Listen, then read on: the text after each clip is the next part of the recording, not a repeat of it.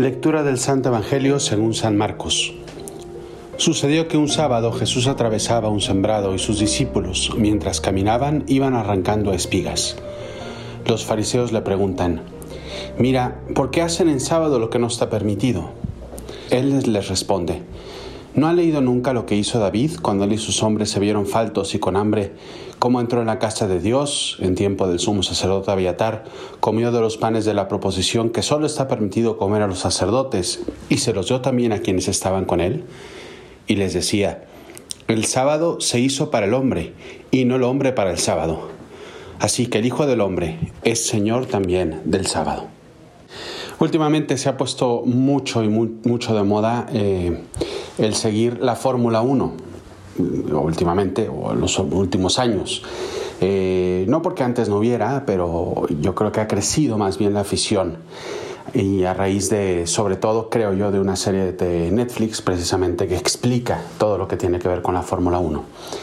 Eh, una de las preguntas que yo me he hecho últimamente y que no sé si ustedes se han hecho también o aquellos que son aficionados es, para que un coche gane, para que alguien gane en la Fórmula 1, ¿qué es más importante? ¿El carro o el chofer? Para ponerlo de otra manera, que sea un Ferrari, un perfecto coche, un Mercedes, o que esté detrás del volante Vettel, Checo Pérez o en su día Michael Schumacher. ¿Qué es lo más importante? Y esta es una pregunta que muchos hacen porque ha habido durante muchos años la, incógnita de que, por ejemplo, un Fernando Alonso que ha cambiado de escudería durante mucho tiempo y que ha ido detrás primero con la Ferrari, luego con Renault y luego con McLaren, etcétera, etcétera, ¿no? ¿Qué es más importante? Y tal vez yo creo que la pregunta no es ni uno ni otro, sino ambos. Porque puedes tener el mejor coche del mundo con el mejor motor, pero si el piloto, el que está detrás del volante, no es bueno, pues de nada va a servir.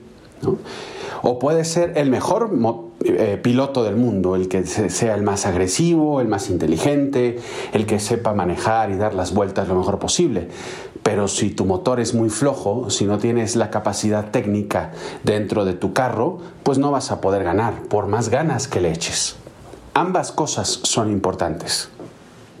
¿Y por qué les estoy diciendo todo eso? Yo voy a preguntar, padre, ya llevamos dos minutos y medio. ¿Por qué? Bueno, pues porque Hoy en día en el catolicismo me da la impresión que hay una incógnita semejante, pero aplicada a la vida de la fe. Y voy a tratar de explicarme un poquito a raíz de lo que hemos escuchado en el Evangelio del día de hoy. Hay muchísimas personas que piensan que es muy importante el cumplir ciertas cosas para ser buen católico. Hay que ir a misa, sí o sí. Hay que cumplir los mandamientos, sí o sí. Y es mucho más importante si tú vas a misa y cumples perfectamente todo lo que la misa prescribe que cualquier otra cosa. Y es muy importante el que tú te sepas de memoria los mandamientos que cualquier otra circunstancia que no tenga que ver con la fe. Y hay un, toda una ala de nuestro catolicismo, de nuestra querida Iglesia Católica, que está vamos a ponerlo entre comillas, lo que voy a decir, radicalizándose en esa dirección de una especie de ritualismo, de una especie de querer cumplir por cumplir las cosas, porque así debe de ser. Y en cierta manera tienen razón. Claro que es importante ir a misa, claro que es importante el cumplir con los mandamientos. No digo que no, ni mucho menos. Pero no es absolutamente lo único importante. Y no te define ser buen católico solo por vivir eso. Y del otro lado, del otro lado, están los que dicen que Dios, que es un ser espiritual, que es alguien importante, eh, mucho más importante que cualquier rito, no te va, no te exige eso. Y que es lo más importante es amar a Dios y no ofender a nadie. Que no tienes que para ser buen católico no tienes que cumplir esa serie de cosas. Porque es mucho más importante el amor a Dios y el amor al prójimo que los ritos que cumples o dejas de cumplir. Y claro que es importante amar a Dios, claro que es importante amar al prójimo. Y está clarísimo de que unos ritos sin amor están vacíos. pero no quiere decir que es lo único importante nada más.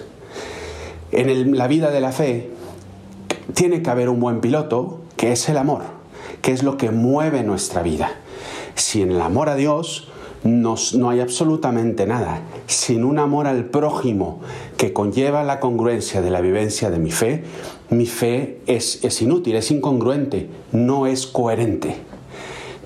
Por algo, cuando le preguntaron a Cristo, ¿Cuál es el mandamiento mayor? Él dijo amar a Dios y amar al prójimo. Y no puso ningún otro ritual de por medio. Pero, pero eso no significa que sea exclusivo eso. Porque de hecho, Cristo iba a las sinagogas los sábados, y lo leemos en el Evangelio, cuando fue, por ejemplo, a la sinagoga de Cafarnaúm, leyó el libro del profeta Isaías. Y él iba todos los años a Jerusalén. De hecho, en Jerusalén va a la cruz precisamente porque está cumpliendo con la obligación de todo judío de ir a Jerusalén cada año. Y Cristo también se lava las manos como parte de los rituales que los judíos eh, vivían. Cristo no está peleado con los ritos, sino con el por qué hacemos los ritos. Porque el carro es importante también. Todos estos ritos, todas estas oraciones que tenemos, el ir a misa los domingos, los sacramentos, que son algo bellísimo, es un tesoro grandísimo que tenemos, que Dios nos ha regalado y que tenemos que tratar de cumplirlos lo mejor posible, son como este carro que nos lleva a la meta final que es llegar al cielo con Dios. Pero de nada sirven si no tenemos el amor a Dios. Pero tampoco el amor a Dios podrá expresarse bien si no cumplimos y si no estamos viviendo eso que es una ayuda grandísima, como son los mandamientos, como son los ritos, como es la misa, etc. Así que aquí no es un o esto o lo otro, sino que es el amor a Dios y el amor al prójimo expresado también y de manera muy particular en la vivencia de mi fe, en la misa, en los mandamientos. Porque, y esto es algo que sí tenemos que decir, no puedes tú decir que amas a una persona si no se lo demuestras.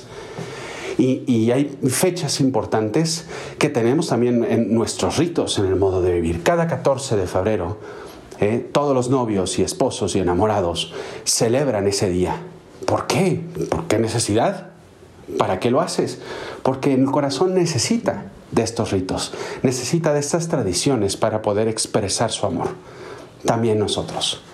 Así que el piloto de nuestra fe es ciertamente amar a Dios y es ciertamente esta vivencia del espíritu profundo y general si tú quieres.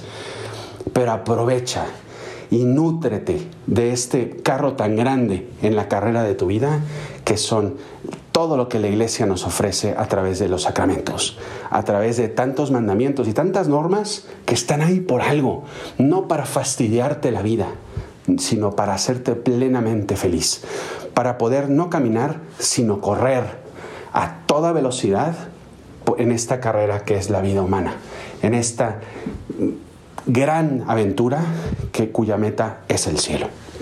Soy el Padre Juan Antonio Ruiz. Espero que esta reflexión te haya ayudado y te permita liberarte a lo mejor de muchos prejuicios en torno a este al carro de los mandamientos y todo eso y poder amar a Dios y amar al prójimo también a través de todo eso. Te mando un abrazo muy fuerte, pido a Dios por ti y te pido también una oración por mí y nos vemos a la próxima.